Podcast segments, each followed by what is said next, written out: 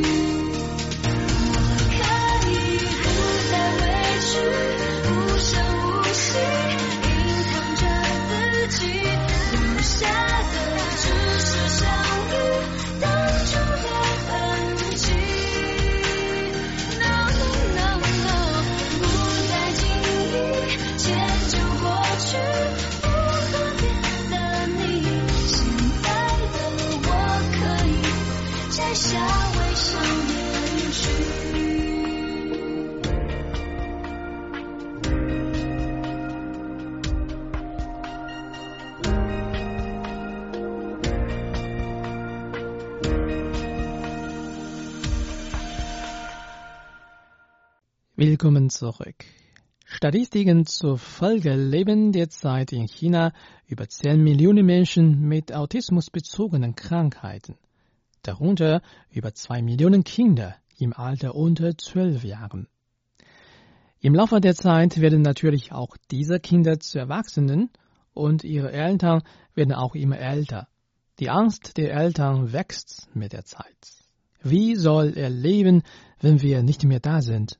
Das ist die Frage, die wohl alle Eltern autistischer Kinder langfristig bedrückt.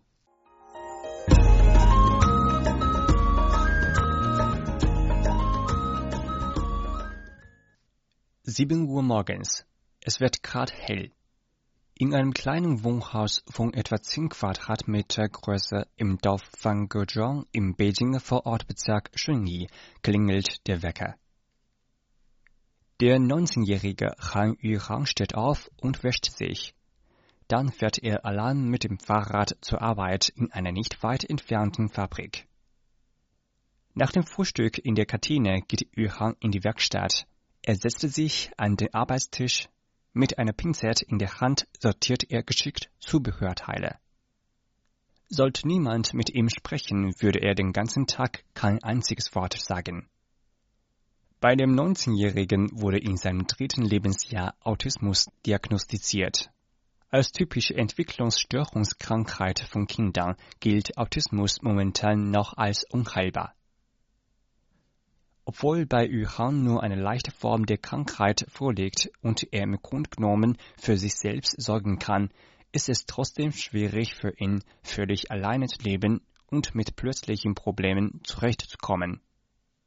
Nachdem er von der Arbeit nach Hause gekommen ist, stellte er fest, dass sein Vater Han Yubao nicht da ist und sein Anruf nicht beantwortet wurde. Yuhan wird ein wenig ungeduldig. In Han Yubaos Augen entspricht Yuhans Abhängigkeit von seinen Eltern der eines Kindes unter zehn Jahren. Fast jeden Tag möchte er mit seiner Mutter und seinem Bruder per Videochat über seinen Alltag sprechen. Statistiken zufolge leben derzeit in China über 10 Millionen Menschen mit autismusbezogenen Krankheiten, darunter über 2 Millionen Kinder im Alter unter 12 Jahren. Im Laufe der Zeit werden natürlich auch diese Kinder zu Erwachsenen und ihre Eltern werden auch immer älter. Die Angst der Eltern wächst mit der Zeit. Yuhan hat die neunjährige Pflichtschulbildung in einer normalen Schule abgeschlossen und danach eine Berufsfachschule besucht. Nach dem Abschluss sucht sein Vater Han Yubao vier Jahre lang einen Job für ihn, jedoch ohne Erfolg. Einen Job zu finden ist schwieriger als in eine Schule zu gehen, sagte der Vater. Nirgendwo wird ein autistischer junger Mann gebraucht, selbst nicht für anstrengend körperliche Arbeiten. Glücklicherweise hat Han Anfang 2019 Rong Ai Rong Le, eine von Eltern autistischer Kinder gegründete Hilfsorganisation gefunden. Nach Test und Ausbildung bekam Yu Hang im April seinen ersten Job. Im Vergleich zu den leicht autistischen Menschen stehen die schwerer Betroffenen vor noch größeren Herausforderungen. Am 7. Dezember 2019 fand ein besonderer Unterricht in einer Uni in Beijing statt. Auf dem Podium stehen einige Freiwillige und die Zuhörer sind autistische Menschen mit mäßigem bis schwerem Autismus. Es ging um das Einkaufen. Nach dem theoretischen Unterricht ging Jiang Zhi unter der Begleitung eines Freiwilligen zum Supermarkt und wurde ermutigt, 30 Yuan für Lebensmittel auszugeben. Wo findet man Brot? Wo ist die Kasse? Wie bezahlt man? Der Freiwillige wiederholte die Hinweise. Jiang Zhi schien aber nicht wirklich verstanden zu haben. Hinter ihm war seine Mutter, die bei der Kommunikation zwischen ihrem Sohn und dem Freiwilligen half. An solchen Kursen nimmt Zhang Chi gemeinsam mit Dozent anderen Autisten fast jede Woche teil. Dabei geht es zumeist um das Training für das Alltagsleben. Seine Mutter hatte es aufgegeben, selbst mit Zhang Chi lesen und schreiben zu üben. Sie sagt, sie hofft nur, dass ihr Sohn sich durch das wiederholte Training die grundlegenden Fähigkeiten fürs Alltagsleben aneignen werde. Wie soll er leben, wenn wir nicht mehr da sind? Das ist die Frage, die wohl alle Eltern autistischer Kinder langfristig bedrückt. Was die meisten tun, ist, so viel wie möglich für ihre Kinder vorzubereiten und vorauszuplanen für den Tag, an dem die Kinder allein leben müssen.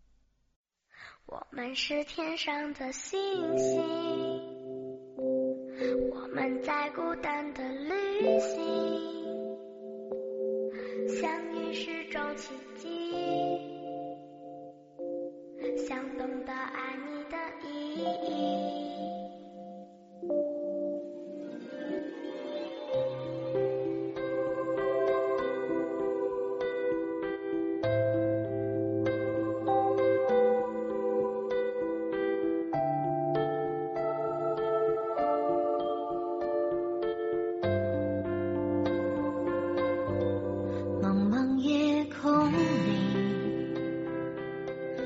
见心跳的声音。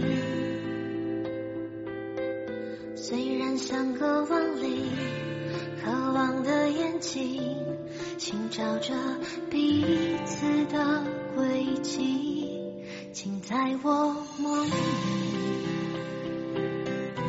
留下你的脚印。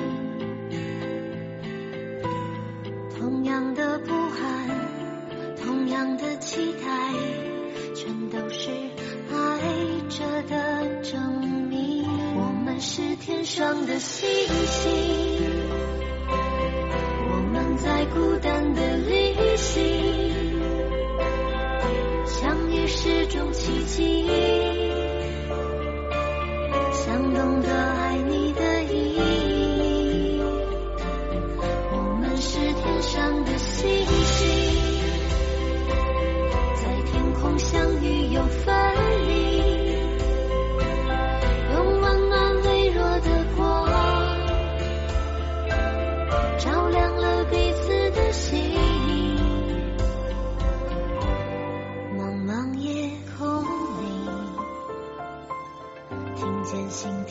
声音。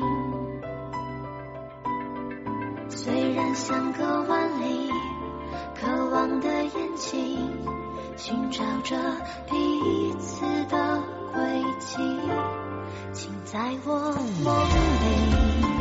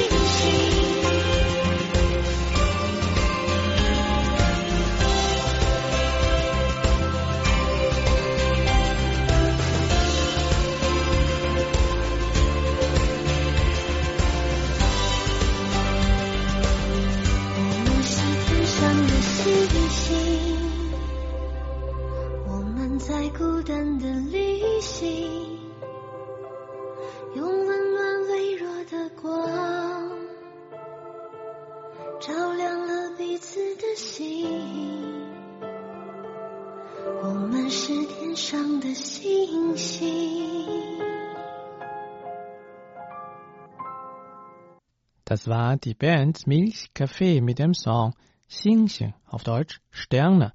Sie hören gerade das Serie Panorama. Ich bin Zhang Chen. Nach der Statistik der chinesischen Filmverwaltung haben die Kinokassen im Jahr 2019 in China einen neuen Rekordgesamtumsatz von 64,26 Milliarden RMB, rund 8,3 Milliarden Euro verzeichnet. Im Vergleich zum Vorjahr ist es ein Anstieg von 5,4 Prozent. Allein mit chinesischen Filmen wurden 41,17 Milliarden Yuan, etwa 5,3 Milliarden Euro erwirtschaftet. 8,65 Prozent mehr als im Vorjahr. Zur Gesamtleistung hat die steigende Qualität der chinesischen Filme sehr viel beigetragen. In der Kinokassenjahresrangliste sind acht der Top 10 Filme aus China.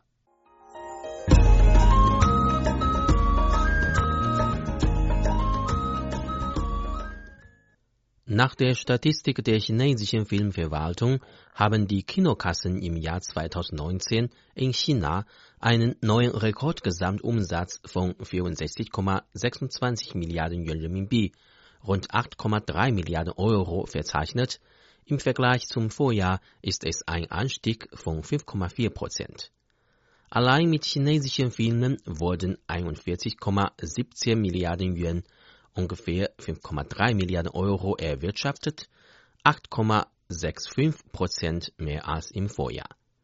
Zur Gesamtleitung hat die steigende Qualität der chinesischen Filme sehr viel beigetragen. In der Kinokassen-Jahresrangliste sind acht der Top 10 Filme aus China von den 15 Filmen mit Einspielergebnissen von mehr als einer Milliarde Yuan sind zehn Filme inländisch und vier der umsatzstärksten Filme gehören dabei sogar zu den Top Ten Filmen in den ewigen Liste.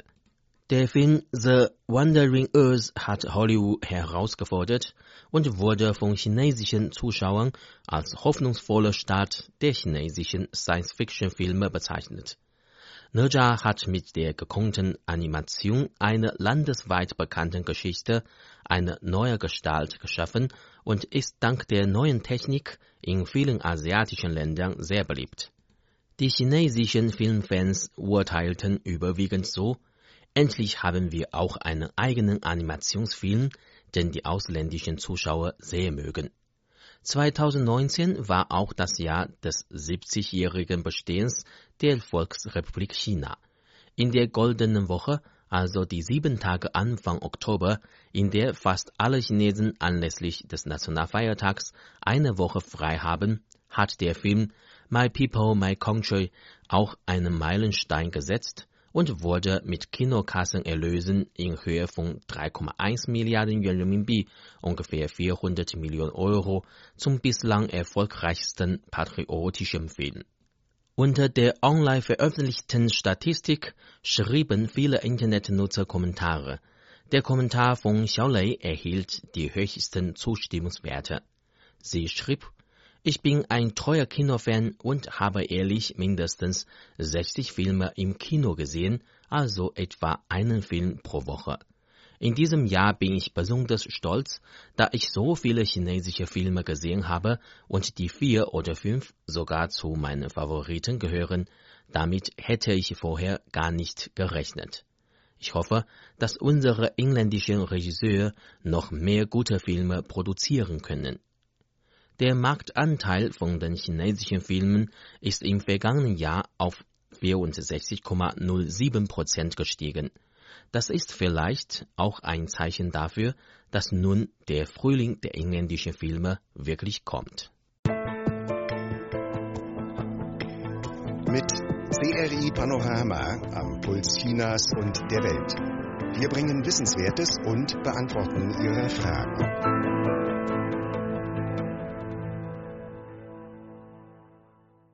Willkommen zurück. Hören Serie Panorama. Ich bin Zhang Chen. Die ostchinesische Küstenstadt Yantai zählt zu den ersten Städten in China, die sich nach außen geöffnet haben. Dank der Reform- und Öffnungspolitik ist dort eine offene Wirtschaft entstanden. Viele Yantaier Betriebe haben sich dank staatlicher Unterstützung und eigenen Bemühungen zu weltweit führenden Unternehmen entwickelt. Mehr dazu im folgenden Beitrag.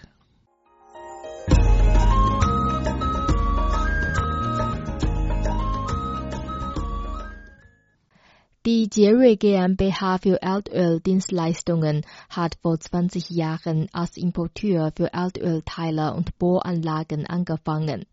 Die von ihr entwickelten Anlagen und Techniken finden Anwendung in über 70 Ländern und Gebieten der Welt. Die Jerry-Gruppe legt großen Wert auf die Entwicklung umweltfreundlicher Technologien und hat augenfällige Erfolge bei der sauberen und hocheffizienten Nutzung von Erdöl erzielt.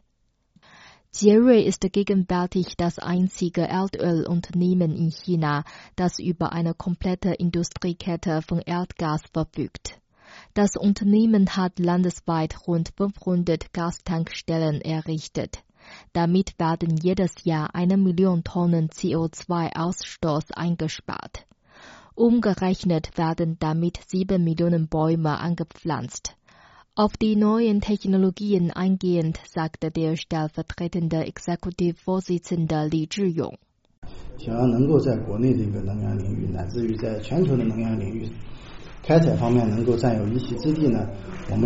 Unsere Fähigkeit für Produktentwicklung muss global führend sein, wenn wir im Energiebereich landes- und weltweit eine gewisse Stellung einnehmen wollen. So messen wir schon immer der Produktentwicklung große Aufmerksamkeit bei. Jedes Jahr geben wir mindestens 5% unserer Produktionsleistung für die Produktentwicklung aus. In den letzten Jahren hat Jerui mit zahlreichen Anrainerstaaten der Seidenstraßeninitiative im Bereich Umweltschutz zusammengearbeitet, darunter auch mit der pakistanischen Erdöl GmbH. Dabei wurden die lokalen Aufbereitungsanlagen für Erdöl und Erdgas nachgerüstet und dadurch die Umweltverschmutzung durch Gasverbrennung massiv reduziert. Gleichzeitig legte Thierry bei den Kooperationsprojekten großen Wert auf die Förderung lokaler Arbeitsplätze. Beispielsweise sind 90 Prozent der Mitarbeiter eines Kooperationsprojektes mit dem russischen staatlichen Erdölunternehmen Rosen. Auch die Hightech-Unternehmen aus Yantai haben durch die Reform weltweit Anerkennung gefunden. Die Tianze GmbH für Softwarekontrolle ist auf die intelligente Fertigung von Automobilteilen spezialisiert. Aufgrund der von ihr entwickelten Softwaretechnik ist Tianze inzwischen Kooperationspartner weltbekannter Automobilmarken wie General Motors und BMW. Geschäftsführer He Kejing erläutert. 呃，我们这块呢，就是主要隶属于智能制造。 Wir arbeiten im Bereich intelligente Fertigung. Unsere Vorteile liegen erstens in der Roboteranwendung und zweitens in automatisierten und intelligenten Produktionslinien. Automobilprodukte werden schnell erneuert. Um mit den Spitzentechnologien Schritt zu halten, legt Tianze großen Wert auf die Ausbildung von Fachkräften. 60 Prozent der Belegschaft sind Techniker, 10 Prozent davon arbeiten in der Produktentwicklung. Jedes Jahr werden qualifizierte Fachkräfte zur Fortbildung nach Europa und Nordamerika entsandt. Hey, you ready? It's my show 着？谁在我的背后嘲笑着？眼神装满冷漠，质疑我的未来。内心里面有一个声音，只属于我。表面沉默，全部都软弱。我们是九零一代，不受指数支撑比派，make some noise，接管这个时代，帽子反戴，不是金牌在飞，手不成文规矩改朝换代。我控制音乐，控制局面，善良跟邪恶不止一面。把我的演讲再 repeat 一遍，Let's do it，big follow me，在全新世界。Nothing but the music is all I feel，It's my life. I do what I wanna do, just real. If I'm I?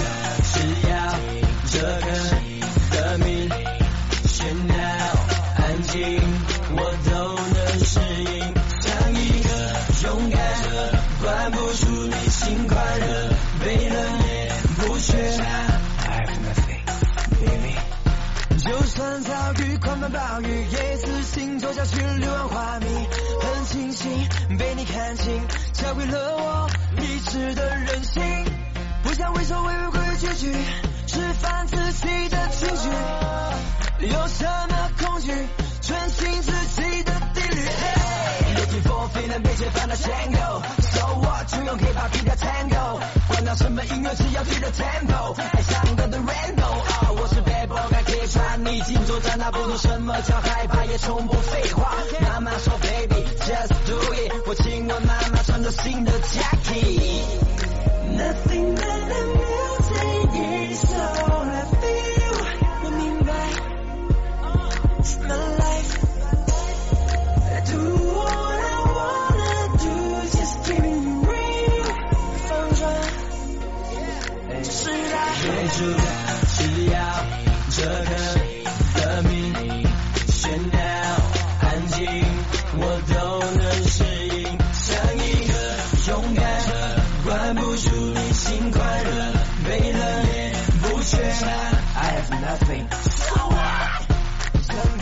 脱缰的洒落，没有人能收紧我的自由，任谁都不能够改变我，在现实世界里面生活。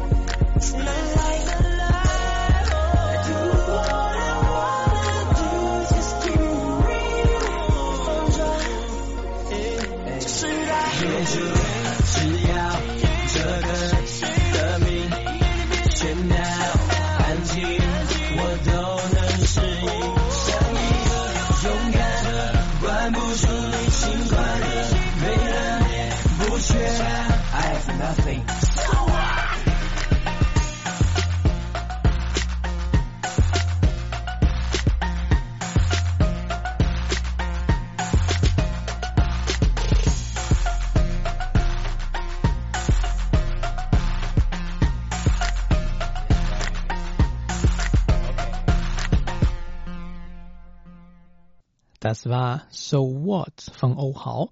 Sie hören CRI Panorama. Ich bin Zhang Chen. Das Muxin Kunstmuseum befindet sich in der Wasserstadt Wuzhen in der ostchinesischen Provinz Zhejiang. Das Museum wurde zum Andenken an den verstorbenen chinesischen Künstler, Schriftsteller und Dichter Mu Xin errichtet. Er zählt heutzutage zu den populärsten Schriftstellern unter jungen chinesischen Lesern. Das am Teichrand stehende Gebäude wurde von einer Künstlergruppe und Leitung von Hiroshi Okamoto, einem Studenten des berühmten chinesisch-amerikanischen Architekten Yong Ming Pei, entworfen. Das Design entspricht der schlichten Ästhetik von Muxin.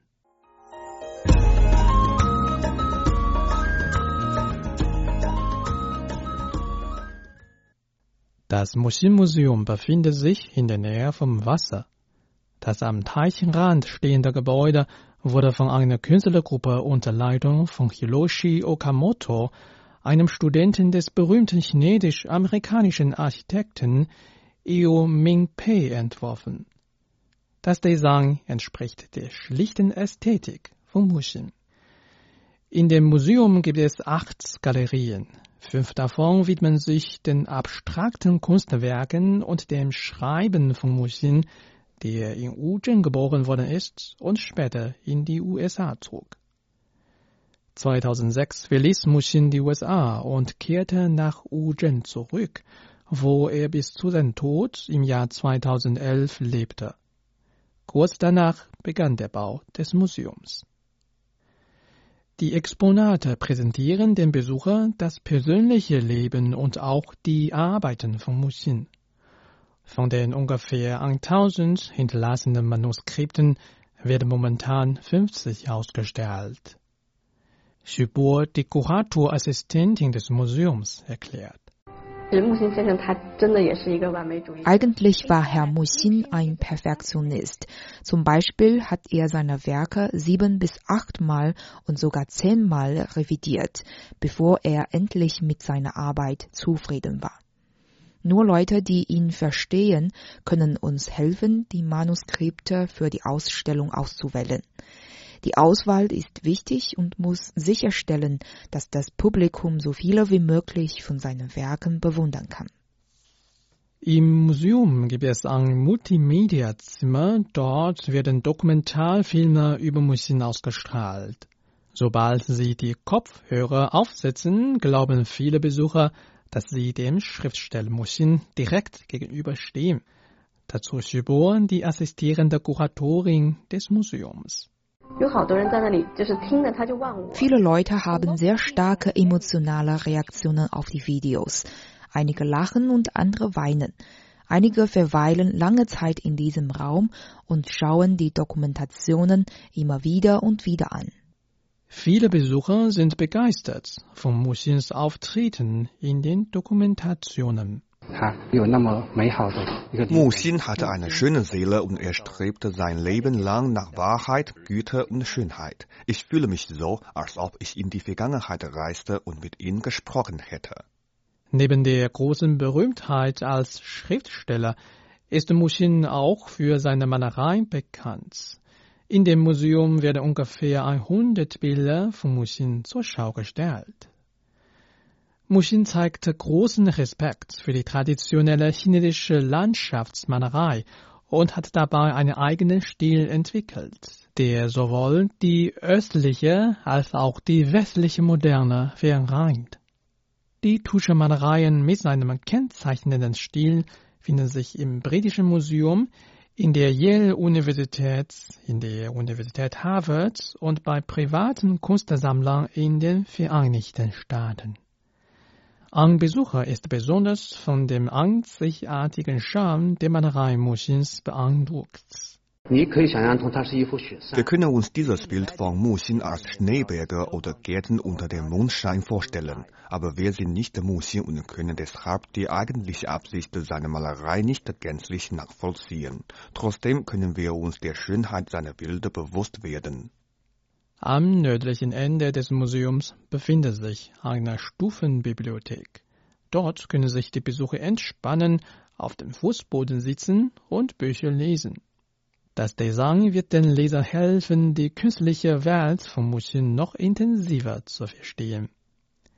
Dazu noch einmal Xu die Kuratorassistentin des Musin-Museums. Herr Muxin ist ein Schatz. Jeder kann von ihm etwas lernen. Das Erbe von Muxin wird neue Generationen beeinflussen und ihnen helfen, ihre Kulturträume zu erreichen.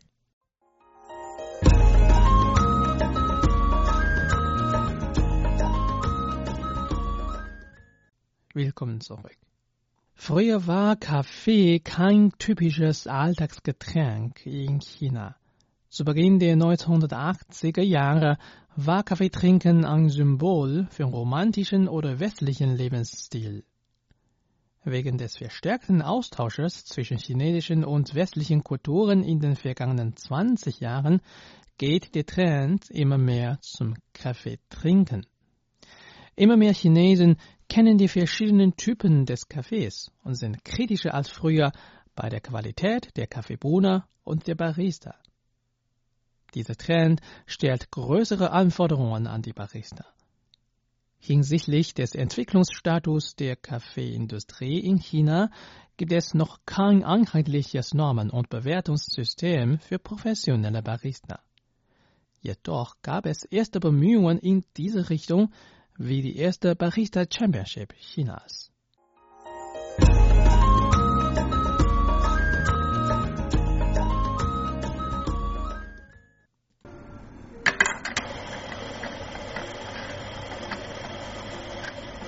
Frau Liu ist eine Barista in einem Café in Beijing. Sie beginnt mit ihrer Arbeit sehr früh am Morgen. Um die Qualität des Kaffees zu garantieren, prüft sie die Qualität der Kaffeebohne jeden Tag vor der Öffnung des Cafés. Es ist ihr achtes Jahr als Barista. In den vielen Jahren hat sich ihr Verständnis für ihren Beruf verändert.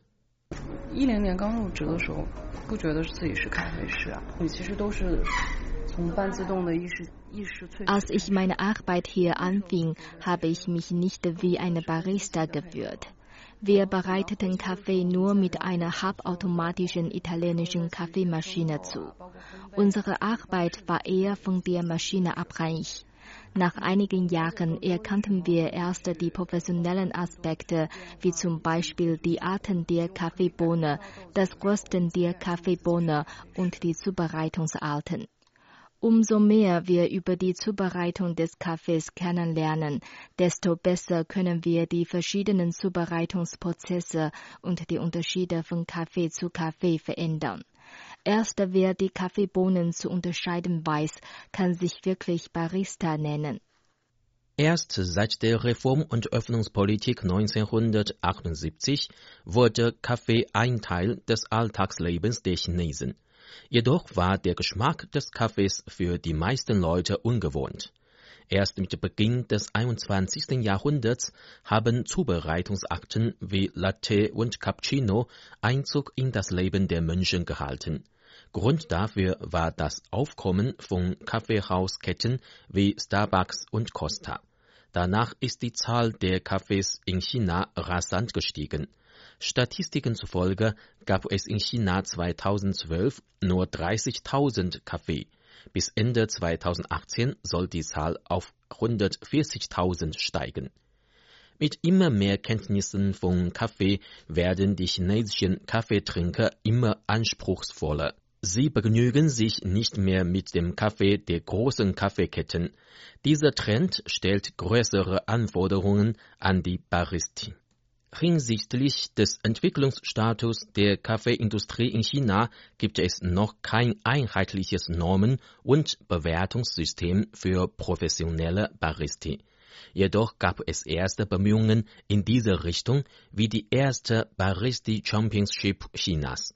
Der Wettbewerb wurde veranstaltet, um einheitliche Normen für qualifizierte Baristi zu entwickeln. Du Hongguo war zuständig für die Veranstaltung des Championships. Du sagte, 那么对于这个咖啡领域来讲的话，国赛呢是第一次，相应的这种赛制标准和赛制形式呢。Es ging dabei um die erste Barista Championship in China. Die Bewertungsnormen und Wettbewerbsformen wurden von inländischen und ausländischen Experten festgelegt. Die Teilnehmer waren vornehmlich im Kaffeegeschäft tätig. Während des Wettbewerbs wurde viel Wert auf die Fachkompetenz der Baristi gelegt, sowohl die theoretischen Kenntnisse als auch die praktische Zubereitung Verarbeitungstechnik.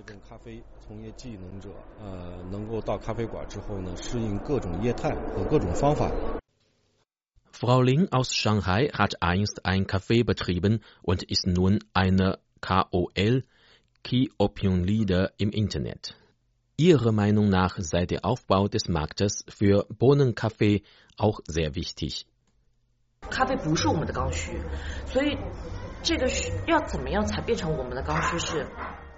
Kaffee gehört nicht zum täglichen Bedarf der Chinesen. Wie können wir ihn zum Teil der Bedarfsgegenstände machen? Es muss gelingen, die Mehrheit vom Pulverkaffee wegzubekommen und sie dazu zu bringen, sich einen echten Kaffee zu Hause zu kochen. Dann ist der Markt für qualitativen Kaffee endlich aufgebaut. In Hinsicht auf die Struktur des chinesischen Kaffeekonsums beträgt der Konsum des Pulverkaffees mehr als 80 Prozent. Der frisch gemahlene Kaffee beträgt nur 16 Prozent.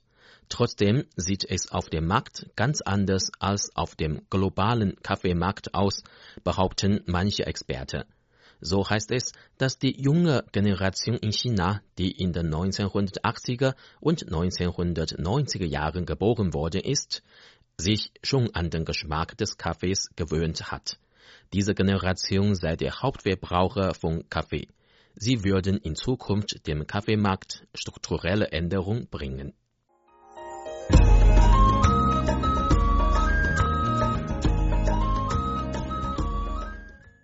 Damit sind wir leider schon wieder am Ende unserer heutigen Sendung angelangt. Wir sagen Tschüss mit dem Lied Die Welt, 世界 von Yu Monglong. Zhang Chen verabschiedet sich von Ihnen. Morgen bin ich dann natürlich wieder für Sie da. Schalten Sie doch an. Macht es gut und